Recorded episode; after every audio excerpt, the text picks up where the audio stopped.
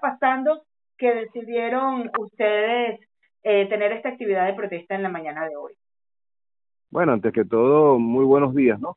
En realidad lo que nos motiva es la, situación que estamos viviendo, pues unos sueldos precarios, unos sueldos que no nos alcanzan ni siquiera para ir a nuestro puesto de trabajo y además de eso, pues tenemos no tenemos en estos momentos el seguro de, de HCM ni el seguro ni el servicio funerario, pues.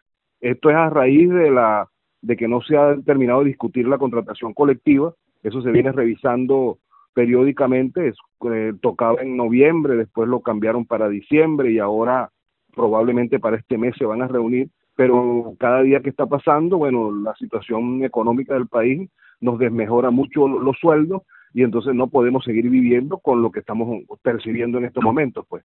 Además de eso, en la contratación colectiva también está lo que tiene que ver con el seguro de HCM, que no contamos con él en estos momentos. Cualquier compañero, profesor, empleado, obrero le pasa algo, bueno, sencillamente tiene que acudir a los centros de salud público y ustedes saben en qué condiciones están, pues.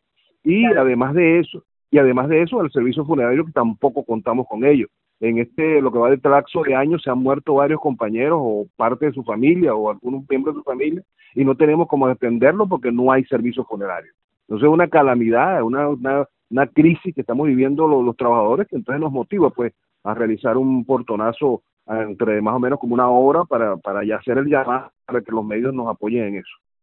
Claro. ¿Cuántas, ¿Cuántos trabajadores están afectados en este momento? Bueno, en realidad somos con alrededor de 1.300 trabajadores, entre profesores, empleados y obreros.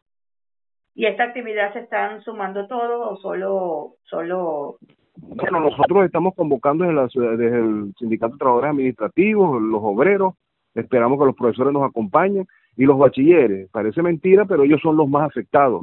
Ahorita no hay condiciones, ahorita no hay condiciones en la institución porque no hay talleres, no hay laboratorios, no hay servicios estudiantiles si algún momento pueden pensar en hacer las actividades presenciales, bueno, no están dadas las condiciones. Y ellos están perdiendo eso, están perdiendo sus laboratorios, sus talleres, su preparación de los últimos años que son vitales para su carrera. Pues. Así es. Bueno, estamos siempre muy, muy pendientes de lo que ocurre en la Universidad de Oriente. Por eso te agradezco mucho, Ignacio, de que estés con nosotros esta mañana.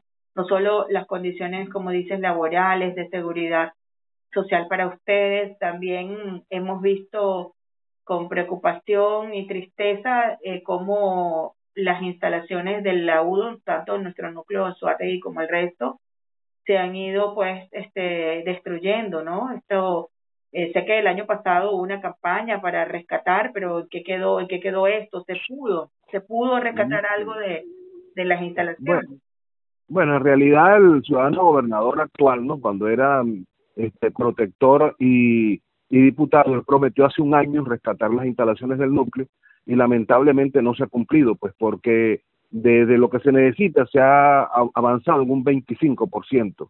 Solo los salones de cursos básicos y los salones de ingeniería son los que se han recuperado, las fachadas de la biblioteca, del comedor, desmalezar, si lo han hecho, desmalezar por completo el núcleo, pero luego la esencia, lo, lo importante, el corazón, como digo yo de nosotros, son los laboratorios, son los talleres, son las, las áreas administrativas que nosotros ni siquiera tenemos ahorita donde sentarnos.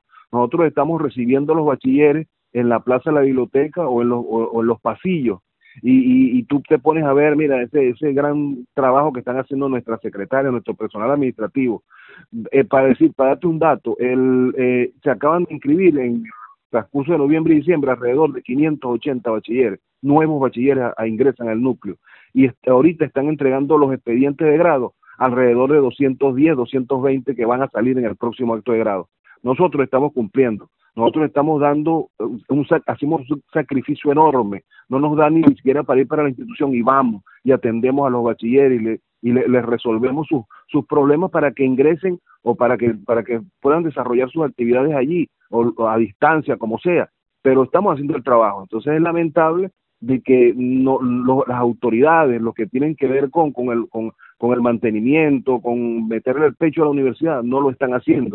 Y lo, lo peor de todo es que se siguen perdiendo las cosas en la institución con presencia policial.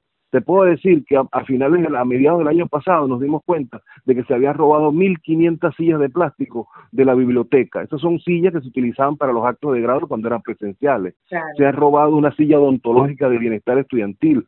Se robaron 13 motores de ingeniería eléctrica de ese departamento. Se han robado, ya se están robando, se están desmantelando las unidades de transporte, se llevan los motores, las cajas, las ventanas, los cojines y todo, todo con presencia policial a menos de 30 metros. Eso no puede ocurrir y nosotros lo hemos denunciado, lo hemos dicho a, todas las personas, a todas las autoridades, pero lamentablemente hay una complicidad entre policías y ladrones y entonces nos están desmantelando lo poco que tenemos en la institución. Estamos haciendo un sacrificio, pero necesitamos ayuda porque solos no podemos.